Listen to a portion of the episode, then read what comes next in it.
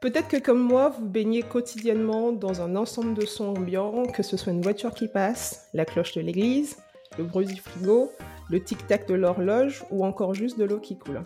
Quand on n'a pas de perte auditive, on est capable de reconnaître ces sons et de les traiter de façon adéquate en fonction de la situation dans laquelle on se trouve. Bienvenue sur Horizon IA, le podcast francophone de vulgarisation de l'intelligence artificielle. Je m'appelle Cintiche. Et moi, Stéphanie.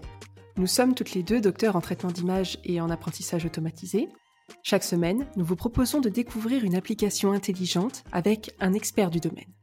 Bonne écoute Aujourd'hui, j'ai le plaisir de m'entretenir avec Nicolas Turpo et nous parlerons de la reconnaissance des sons ambiants. Personnellement, je n'en avais jamais entendu parler jusqu'à ce que je le contacte dans le cadre de la préparation de ce podcast.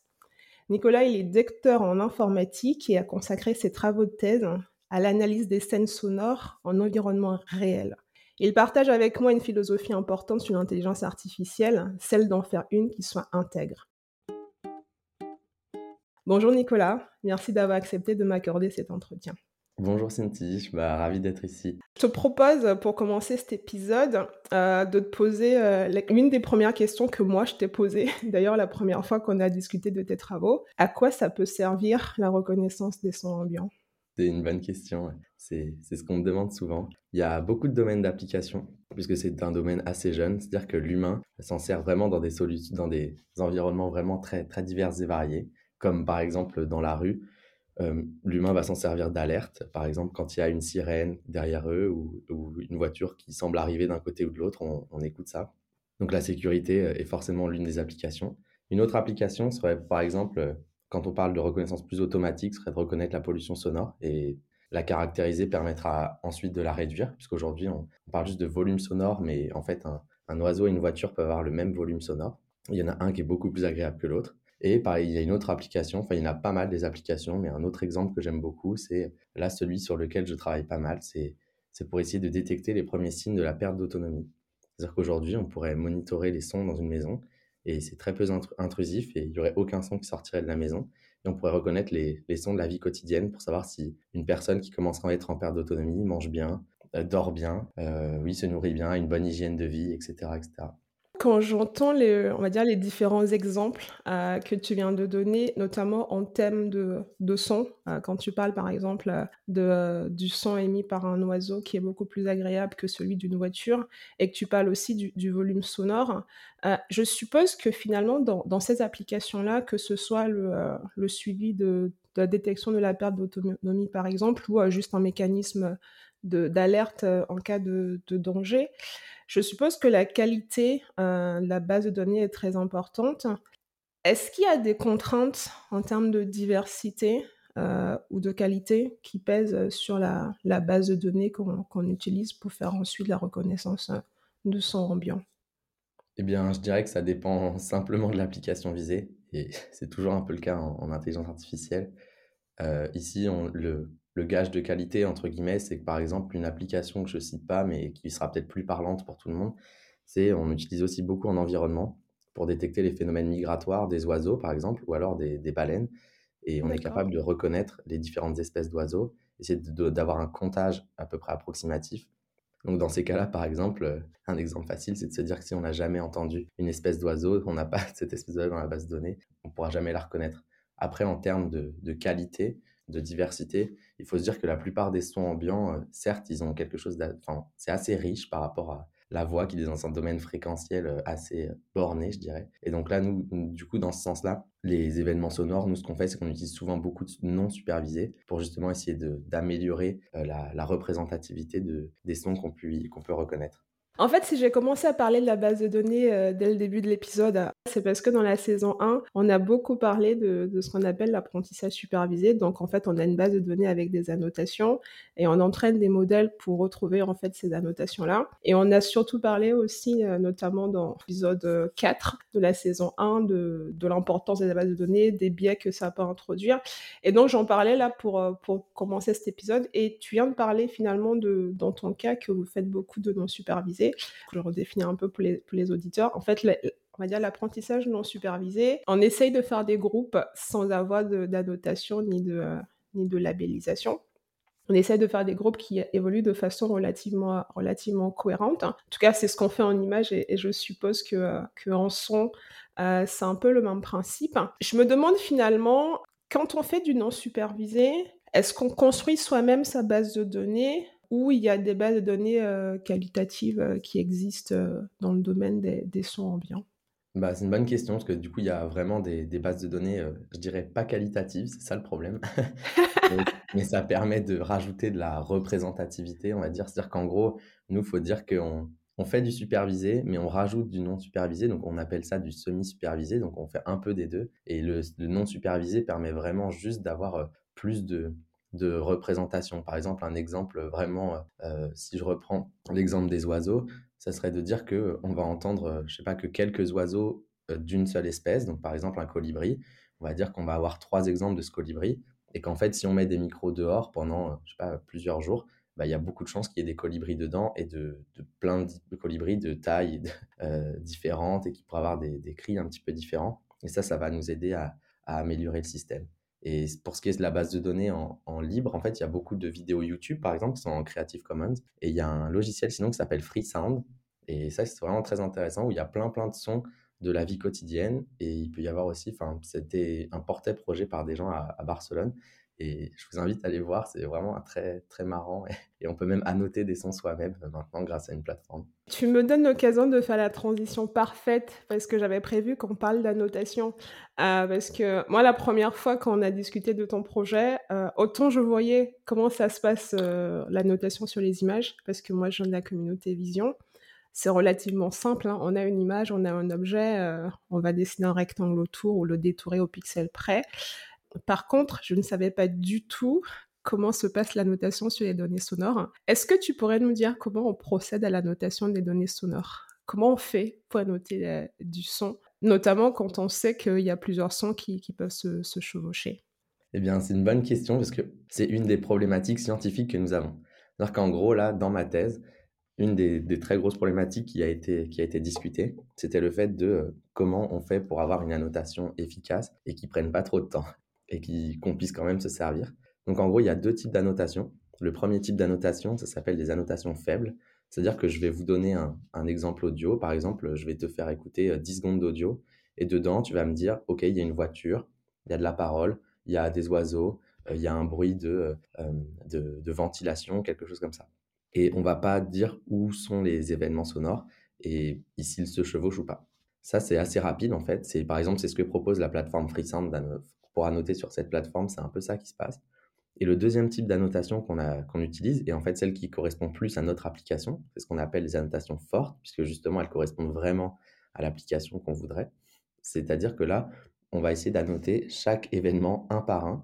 Et si par exemple il y a un chien dans l'audio, dans il va aboyer plusieurs fois, on va identifier à chaque fois euh, son aboiement et indiquer l'endroit temporel au moment où il aboie.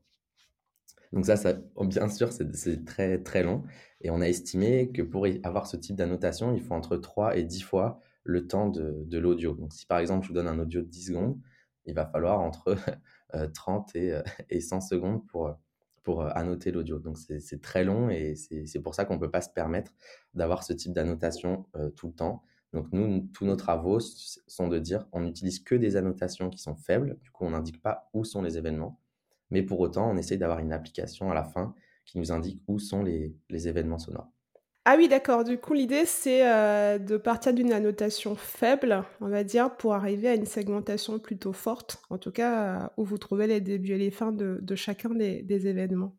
Exactement. Et c'est ça qui est le challenge scientifique. Et on est parti il y a trois ans avec, euh, ça parlera peut-être pas, mais c'est pour donner un chiffre qui est assez drôle, c'est qu'il y a, on avait 10% de, de F-score, on appelle ça, donc disons 10% de réussite sur cette application-là en début de thèse, et maintenant on est rendu à 50%. Donc ça, c'est un peu une petite fierté euh, par l'organisation d'un challenge international et, et, la communauté qui, fait, qui a fait que quand même on s'améliore beaucoup en assez peu de temps, donc c'est très sympa.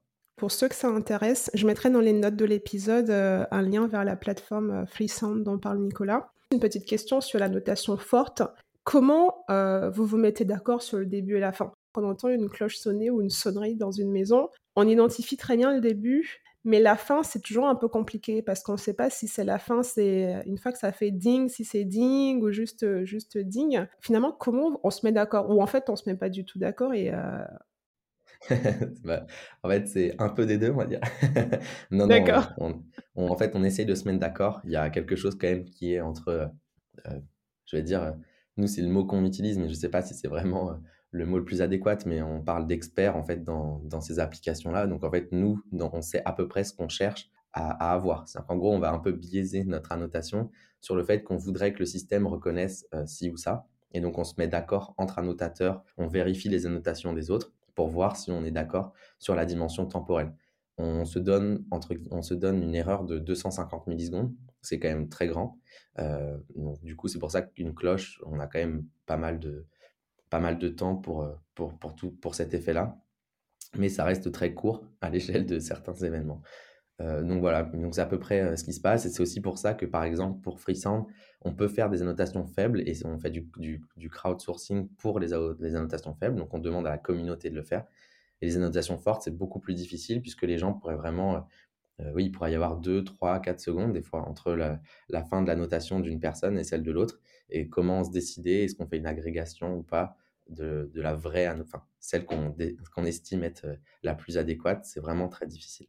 Est-ce qu'il y a des métriques Parce que finalement, si on annote mal, l'impact est un peu moins fort, en tout cas quand on a une annotation faible. Est-ce qu'il y a des métriques pour évaluer, en tout cas pour limiter les erreurs? Parce que si tu prends le cas de, euh, même si tu as une annotation faible et que tu essaies de trouver le début et la fin, en fait, je me demande quel genre de métrique tu peux utiliser pour évaluer en fait euh, ton application. Est-ce que la métrique que tu utilises, en tout cas, j'imagine, dans ma tête, hein, par défaut comme ça, si je fais la, on va dire un parallèle avec la vision, est-ce que tu mettrais une métrique sur le début et une autre métrique sur la fin ou tu mets une métrique sur la moyenne?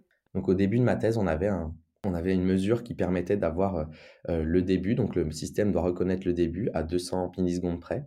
Et ensuite, il devait reconnaître la fin, mais la fin, il, avait le choix entre, si c'était un événement long, on pouvait aller jusqu'à 20% de la taille de l'événement en, en erreur possible, ou autrement, c'était les 200 millisecondes comme pour le, comme pour le début. Donc on, on, avait identifié le fait que la fin était plus difficile, donc on autorisait jusqu'à 20% de la taille de l'événement. Donc si l'événement dure 5 secondes, on a le droit jusqu'à avoir une seconde euh, d'erreur, entre guillemets, sur, euh, sur, euh, sur la fin, parce sait que l'erreur, en fait, entre guillemets, c'est pour le système, mais aussi parce qu'on sait que notre annotation n'est pas forcément très juste. Et ensuite, à la fin de ma thèse, maintenant, on utilise quelque chose qui utilise l'intersection. Donc en fait, on, on essaye de voir puisqu'en fait, en utilisant ces systèmes-là, on n'avait pas le droit de faire de trous, entre guillemets. Si notre système, euh, sur un événement de 5 secondes, s'il prédisait deux événements de 2,2 secondes, par exemple, et il loupait juste un petit moment au milieu, euh, ça, nous faisait une, deux, ça nous faisait trois erreurs, puisqu'on avait l'erreur qu'on n'avait pas reconnue et deux, deux erreurs qu'on avait mis en trop. Alors que maintenant, on utilise l'intersection pour savoir s'il faut, par exemple, qu'on ait 80% de l'événement qui a été reconnu. Et donc ça, ça nous permet euh, de ne pas avoir de contraintes sur le début et la fin. Si la fin est plus difficile, ben on se doute que les 80%, les 20% restants sont sur la fin. Mais des fois, il y a certaines classes d'événements, c'est pas la fin qui est problématique, c'est vraiment le milieu, puisque c'est quelque chose de très stationnaire, comme par exemple, vous pouvez penser à un, aspirateur, c'est très long. Et peut-être que des fois, il y a des moments où il n'y a pas de coupure, mais le système pourrait, il pourrait y avoir des événements qui viennent par-dessus, qui rendent la reconnaissance de l'aspirateur très difficile. Tout à l'heure, moi, j'ai donné quelques exemples là, dans, l'introduction euh, de, son ambiant. Euh, Est-ce que toi, tu peux en donner d'autres pour que les gens s'imaginent un peu la complexité, euh, de, notamment du recouvrement? Parce que là, tu donnes l'exemple de l'aspirateur. Mais je suppose que si on se met dans une écoute de ce qui se passe dans une maison, peut-être qu'il y a l'aspirateur en même temps qu'un qu autre bruit. Est-ce que tu as quelques exemples de choses à reconnaître qui peuvent être soit cocasses, soit un peu compliquées dans la mise en œuvre? Bah, dans la maison, il y a pas mal d'exemples qui sont assez marrants. Donc pour, euh, pour par exemple l'exemple de quelque chose qui serait, euh, qui serait difficile pour nous, ça serait d'imaginer quelqu'un qui est en train de passer l'aspirateur. Euh, derrière, elle a mis de la musique, puisque elle est en train de passer l'aspirateur, elle aime bien écouter de la musique en, écoutant, en passant l'aspirateur. Il y a des enfants qui jouent dans, dans, le salon, par exemple. Donc il y aurait des, des bruits de, de, jouets. Et quelqu'un serait en train de, je sais pas moi, en train de faire la cuisine pendant ce temps-là. Donc là, on entendrait le micro-ondes ou, ou des, des, sons comme ça. Donc là, ça ferait beaucoup de sons qui ne seraient pas tout le temps tous en même temps, mais en réalité, euh, il, y aurait beaucoup de sons qui seraient toujours superposés. Donc on appelle ça la polyphonie. Et ça, ça, peut faire partie, par exemple, des, des, situations difficiles. Après, une situation qui n'est pas forcément difficile, où il y aurait un seul son en, en isolation, par exemple, ça serait un chat qui miaule ou alors un bébé euh, qui pleure. Et en fait, on se rend compte qu'un chat qui miaule et un bébé qui pleure peuvent être très similaires. Et d'ailleurs, euh, c'est d'ailleurs un des jeux que nous, on aime bien faire, d'essayer de reconnaître est-ce que c'est un bébé qui pleure ou un chat qui miaule. D'accord, OK. Ouais, j'imagine parce que maintenant que tu me dis, heu, en tout cas, moi je sens qu'on a discuté donc je commence à faire un peu plus attention, à me dire: «Mais en fait, à quel moment je, je mets en veille, heu, certaines, heu, on va dire mes capteurs sonores pour entendre ou pas certaines choses, mais j'avoue que, hem, ça peut être compliqué là quand on parlait de la perte d'autonomie ou, des pertes auditives, de se rendre compte qu'on est vraiment en polyphonie et que des fois suivre plusieurs conversations en même temps, c'est un peu compliqué.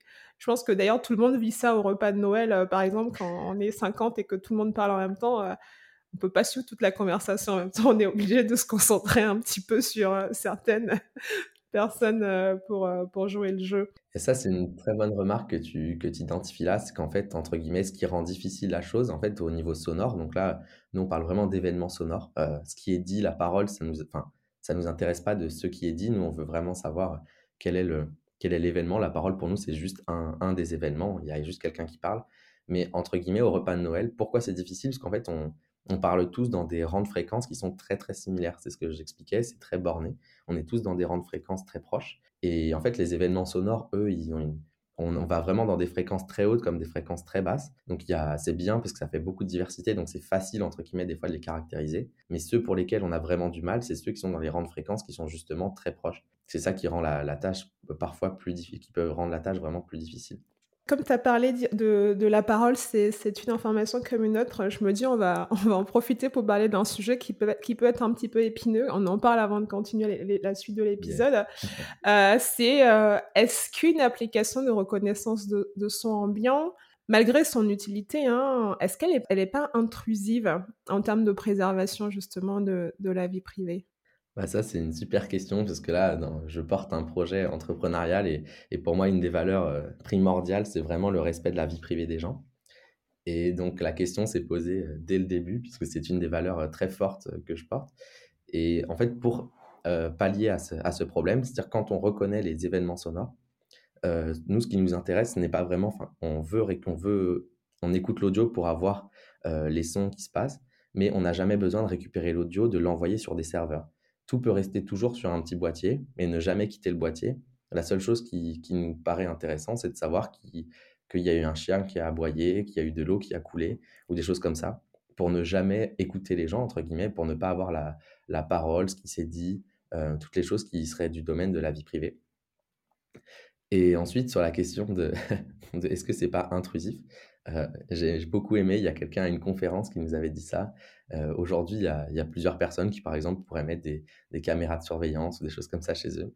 Et il nous disait que euh, moi, je suis d'accord pour me mettre, me mettre à nu devant mon micro, mais j'arrive pas à me mettre à nu devant ma caméra. Et pour autant, que les deux soient en, en utilisation ou pas, en fait. donc, donc c'est vrai que c'est quelque chose, je sais pas à quel point les gens sont, sont réceptifs à ce type de choses. Mais moi, c'est vrai que le but, c'est vraiment qu'il n'y ait aucune audio qui sortirait jamais de, jamais de la maison des gens. Enfin, on n'a aucun intérêt. On peut faire une IA respectueuse de la vie privée. En tout cas, j'en suis convaincu. Et dans la reconnaissance de son ambiance, c'est assez facile puisqu'on ne veut pas savoir quelle est la parole. Donc, on ne veut pas savoir ce qui s'est dit. Donc, euh, les informations privées, entre guillemets, passent souvent par la parole. En, plus, ce que je, peux rajouter pour appuyer euh, ce, que, ce que ta réponse, parce que moi aussi, je pense qu'on peut faire des, des, IA respectueuses de la vie privée, on peut faire des IA intègres. Euh, tout est une question de, euh, de valeur. Exactement. ce que tu fais, c'est de la reconnaissance de son, c'est pas de la reconnaissance de parole ou de ce qui est dit, en fait, parce que toi, ce qui t'intéresse, c'est on veut dire, en tout cas, je suppose que c'est ça. Au pire, tu entends une personne parler, tu dis quelqu'un a parlé. Alors, ce qui s'est dit, tu t'en fiches littéralement parce que de toute façon, euh, t'es pas là pour savoir si ce qui a été dit met en danger ou pas. En fait, c'est pas les services, c'est pas les renseignements généraux, quoi. Exactement, c'est exactement ça. Donc, donc oui, oui, tout à fait. Donc forcément, il y a pour pas mal de choses, forcément, avec la reconnaissance de son ambiant, il pourrait y avoir des applications entre guillemets nocives, hein, comme on dit toujours, hein, un couteau, ça peut servir à, couper des tomates, mais ça peut aussi servir à tuer quelqu'un. Donc là, le but, c'est vraiment de, porter des projets pour que justement la reconnaissance de son ambiant soit utilisée pour des applications utiles et qui soient vraiment euh, euh, bien pour, euh, pour la société et pour les personnes. Bah, on parlera de ton, de ton aventure entrepreneuriale euh, à la fin parce que j'avais prévu justement qu'on en parle un petit peu, mais euh, j'aimerais quand même rajouter qu'il faut quand même pas oublier qu'on a de la chance, on est en France euh, et qu'il y a quand même des règles, des normes. en tout cas, on porte encore un peu d'éthique dans, dans, ce qu'on fait et donc moi je suis relativement optimiste sur ça. Ça m'inquiète pas trop tant que les entreprises sont complètement françaises. J'entends sur, dans tous les investissements et parce qu'il y a quand même des des lois sur respect de la vie privée, qui sont relativement claires et qu'on on peut pas forcément faire n'importe quoi et puis tout le monde n'a pas envie de faire n'importe quoi. En tout cas, c'est ce que je pense et c'est ce que j'essaie de faire au quotidien dans dans les applications que que moi je développe. J'ai eu la, En fait, je peux rajouter juste que j'ai eu une discussion très intéressante euh, il y a dernièrement. Et je pense que c'est vraiment, en effet, quelque chose de générationnel. Dans notre génération, je vois les autres porteurs de projets autour de moi qui font de l'IA pour la vidéo, pour l'audio, euh, l'image. Il y en a même qui font pour le texte. Et il y a vraiment beaucoup, beaucoup de personnes pour lesquelles euh, la vie privée, c'est vraiment important. Et je pense que ça va dans le bon sens. Donc moi aussi, je suis plutôt optimiste parce que si la nouvelle génération dit, enfin, on est tous conscients et concernés par, par l'IA, on ne le sera jamais tous, mais si la plupart des gens le sont, euh, il y a beaucoup de chances que ça aille dans le bon sens et que forcément le, gouvernement suit. Il n'y a pas forcément besoin du gouvernement avant pour le faire. Je suis tellement d'accord sur ce que tu dis. Euh, je, pense aussi que c'est un peu générationnel et puis on le verra aussi dans, cette saison 2 parce qu'il y a d'autres projets justement où on parle de ça. Euh, et puis, quelque part, euh, moi, au départ, quand j'ai eu l'idée de, créer ce podcast avec Stéphanie, c'était aussi pour parler des autres applications dont on parle pas beaucoup, parce que je trouve que les grosses applications qui nous embêtent un peu, elles prennent beaucoup trop de place euh, dans les médias, mais, mais forcément parce qu'elles sont plus, comment dire, en tout cas, les titres sont beaucoup plus racoleurs et elles font, elles font peur alors que finalement, il y a quand même beaucoup de choses utiles. Je dis pas que on ne fait que des choses utiles, hein, on, y a, mais il y a quand même beaucoup de choses utiles qui peuvent vraiment changer la vie des gens. Et puis, euh, je pense que euh, en parlant d'autres choses que des grosses applications qui font peur, on aura peut-être plus de personnes euh, jeunes avec d'autres valeurs, euh, en tout cas des valeurs plus, euh, plus intègres, qui vont s'intéresser à, l'IA et faire des applications encore plus, encore plus intègres. En tout cas, moi, c'est quelque chose que je partage et je te rejoins que sur des personnes plus jeunes, je l'entends beaucoup. Et je pense aussi que, et je m'avance, et, et tant pis, c'est mon point de vue, on est peut-être aussi une génération plus concernée parce qu'on a vraiment l'IA au quotidien et qu'on la côtoie. Euh, on est peut-être un peu plus responsable quand on a de l'IA dans nos smartphones, dans nos GPS, dans nos voitures. Et euh, on a idée de ce qu'on expose comme données. Quoi. Je ne sais pas si tu es, d'accord sur ce point-là. Euh, oui, oui, et c'est surtout quelque chose qui est, qui est indéniable, c'est-à-dire qu'il y a des très grosses entreprises qui disent qu'elles disent qu'elles respectent la vie privée, et en réalité, on a vu des scandales et elles ne le font pas forcément, elles revendent nos données. Et c'est quelque chose, c'est c'est tout l'informatique qui arrivait, entre guillemets, euh, euh, l'IA, l'informatique qui arrivait quand même de plus en plus. Euh, enfin, maintenant, l'IA, c'est quand même assez jeune, ça fait que, que 7-8 ans, je dirais qu'il commence à y avoir des, vraies applications. Et donc, forcément, la nouvelle génération, quand on a commencé avec et qu'on a vu les potentiels problèmes de, de, ces applications-là et on a vu les grosses sociétés faire des, un peu n'importe quoi avec nos données, on est forcément peut-être plus alerte et plus à se dire ah mais, mais qu'est-ce que je fais vraiment de mes données? et on connaît les possibilités de comment se protéger entre guillemets et c'est peut-être plus le c'est peut-être aussi pour ça parce qu'on réfléchit peu on a plus les les outils entre guillemets pour se protéger alors que quelqu'un qui serait peut-être moins alerte sur l'informatique en général bah déjà ne sait pas forcément que, que ces données auraient fuité ou qu'on pourrait s'en servir et peut-être ne connaît pas les outils. Ouais, je suis, je suis d'accord avec toi. Euh, j'aimerais qu'on revienne un peu sur le comment ça marche, parce qu'on a parlé beaucoup des réseaux de neurones euh, dans la saison 1. Euh, j'aimerais savoir comment ça fonctionne la reconnaissance de son. Est-ce que tu veux bien nous dire quel type d'outil tu utilises pour faire ça? Eh bien, j'utilise des, réseaux de neurones. C'est-à-dire qu'aujourd'hui, on utilise un réseau de neurones qui est, qui est petit, en fait, comparé à, à l'image ou la vidéo, même le texte. Ça, c'est une information qui peut être assez importante. une, une des, caractéristiques importantes, c'est étant donné qu'on a ce problème d'annotation que je parlais tout à l'heure, on utilise quelque chose qui est de, de, un coût qu'on appelle de consistance.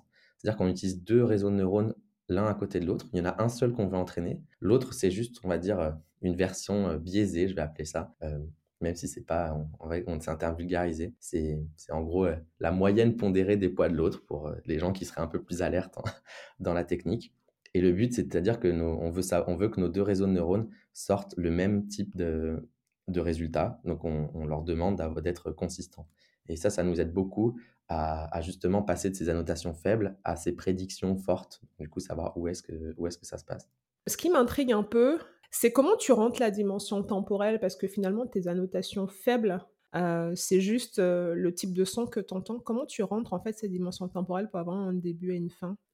Fait, on, utilise toujours des morceaux d'audio qui sont de taille entre guillemets fixe. Un des travaux de test était de montrer que 4 secondes d'audio étaient plutôt plus ou moins optimales pour reconnaître euh, la plupart des sons. Et, et ensuite, pour la caractérisation, pour les prédictions, c'est vraiment, on passe aussi pas mal par des, des créations de données. En fait, on appelle ça par exemple free sound. La plupart des sons sont des sons isolés donc pour nous, c'est super bien. Enfin, c'est pas bien parce que c'est pas réaliste, mais c'est super bien pour créer des, nouvelles, des nouveaux audios qui pourraient tendre à être réalistes. Donc là, pour le coup, on sait la durée de l'événement et il n'y a pas de, bruit autour. Et nous, on lui rajoute euh, du bruit exprès, par exemple. On va avoir juste le son d'une voiture qui passe. Eh bien, on va le mettre dans un environnement urbain avec, euh, euh, je sais pas moi, des, gens qui, qui parlent, des, des, des bus, euh, des, pas une sirène ou des choses comme ça, pour essayer de le mettre dans un environnement un peu plus réaliste et pour aider le réseau de neurones à, détecter cette voiture, par exemple. La chose que j'ai pas dit, c'est qu'en fait, on a de la chance dans le son. Enfin, on a de la chance et c'est pas de la chance non plus. Enfin, c'est on va dire un avantage et un inconvénient, c'est que les sons s'ajoutent. Euh, donc, on peut avoir des sons en même temps. C'est comme on disait dans l'image, si on a une chaise devant un tableau, on voit pas le tableau derrière. Donc, nous, l'équivalent, ce serait qu'on voit la chaise et le tableau et on les voit tous les deux très bien, ils sont transparents. Mais par contre, euh, l'avantage que ça nous donne, c'est que oui, on, est, on peut facilement créer de nouveaux audios parce qu'on a juste à ajouter les uns avec les autres. Euh, qui est, serait plus difficile à rajouter une chaise dans une image. On aurait toujours, on voit, on verrait toujours que la chaise elle est vraiment rajoutée sur cette image-là. Euh, j'aime bien, j'aime bien ton illustration parce que c'est complètement vrai, parce que le problème d'occlusion en image est, très fort. c'est quelque chose, c'est un, un, gros souci d'ailleurs. Et c'est vrai que j'avais pas pensé, mais c'est vrai que le son, tu peux ajouter sans que ça te pose ça te pose souci comme ça peut l'être euh, l'être en image. Je sais qu'en ce moment, tu te lances dans l'aventure entrepreneuriale et tu en as, parlé rapidement.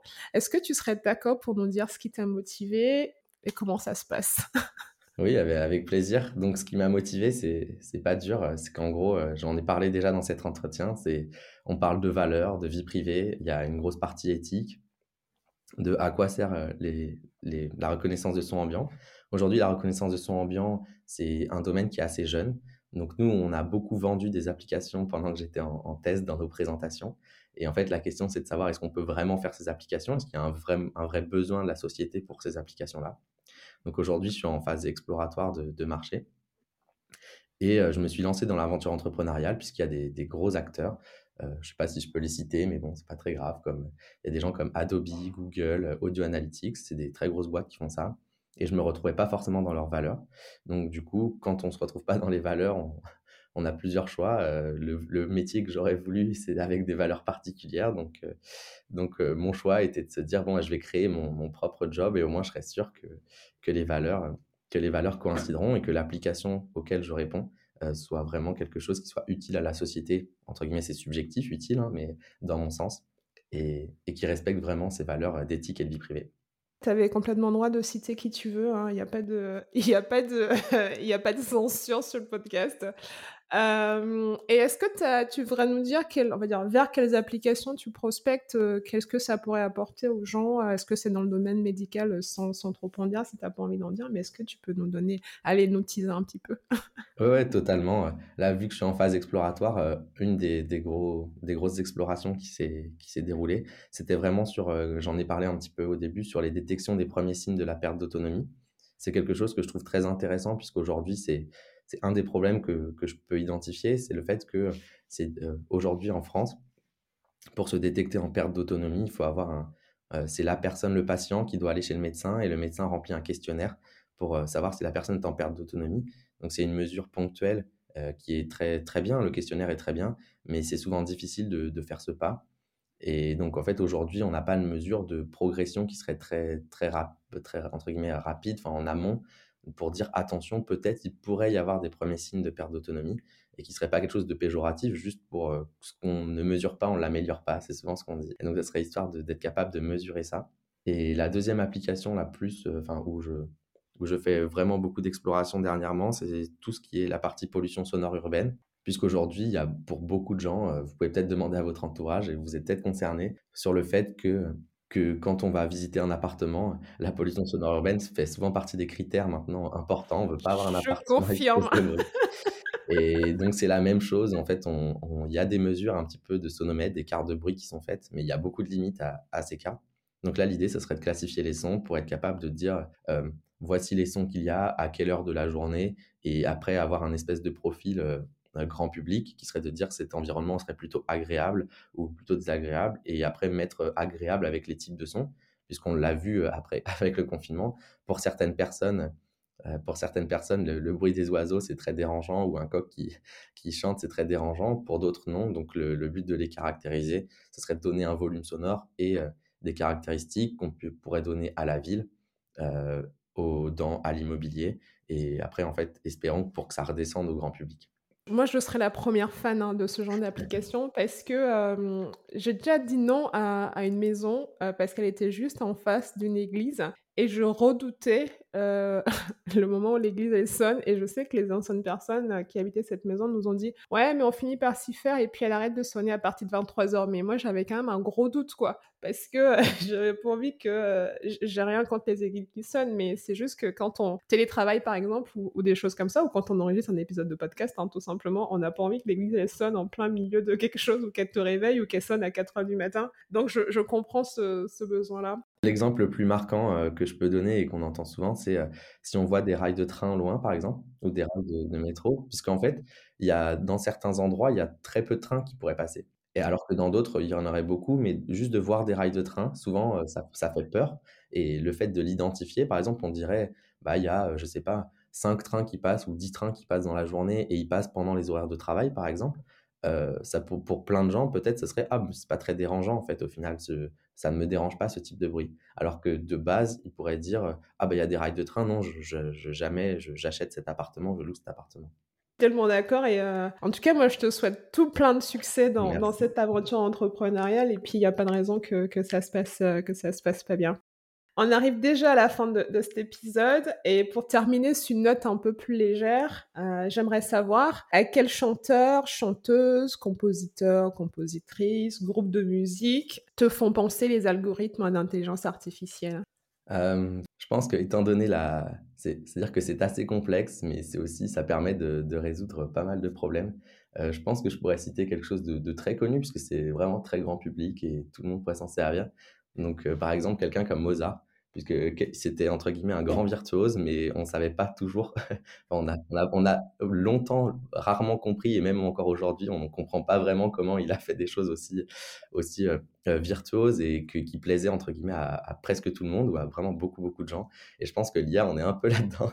C'est-à-dire y a beaucoup de gens qui comprennent pas, qui trouvent ça très utile, très intéressant, mais, il y a besoin de d'explications pour, pour vraiment, se rendre compte enfin, faire parler au grand public, c'est pas forcément sorcier, il y a des règles derrière tout ça. Mozart suivait des règles et et il les a certes, il les a bien utilisées, il en a fait beaucoup de nouvelles, mais, heu, mais c'est pas quelque chose qui est non plus totalement, totalement impossible à à répliquer ou en tout cas à expliquer. J'adore ta réponse, j'aurais pas pensé à Mozart. En tout cas, je te remercie, heu, Nicolas, d'avoir accepté de m'accorder cet entretien. Je suis sûre que, comme moi, beaucoup d'auditeurs, en fait, ont découvert l'application de la reconnaissance des sons ambiants que je ne connaissais pas du tout avant de préparer cet épisode et finalement, moi, je retiens une chose, heu, par rapport à ma famille initiale de la vision, je retiens que les sons, ça peut s'additionner, heu, sans que ça pose de soucis. Ce qui est pas le cas en en image, hein. Quand on intègre une nouvelle image dans une image, faut faire attention à ce qu'elle essaye de passer, inaperçue. En tout cas, je te souhaite beaucoup de réussite dans ton projet entrepreneurial. N'hésite pas à revenir nous parler de tes avancées ou d'autres applications si tu en as envie sur le podcast. Il y aura forcément une saison dans laquelle, heu, on pourra t'intégrer. Et bah, merci beaucoup de l'invitation, heu, c'était génial et je trouve, le l'idée de ce podcast super intéressante et très utile. Donc merci beaucoup pour l'invitation, ça m'a fait un grand plaisir de venir discuter avec toi aujourd'hui. Super. Vous retrouverez les notes de cet épisode sur notre site à l'adresse www.horizon-ia.com slash saison 2-son ambiant au pluriel. Et si vous aimez ce podcast, abonnez-vous, laissez-nous un avis sur votre plateforme d'écoute, ça permettra à d'autres personnes de les découvrir plus facilement et ça permet de soutenir l'initiative. Pour nous contacter, il suffit d'utiliser le formulaire de contact sur notre site à l'adresse www.horizon-ia.com contact et nous nous ferons un plaisir de vous répondre. Je vous souhaite une excellente semaine et je vous dis à jeudi prochain.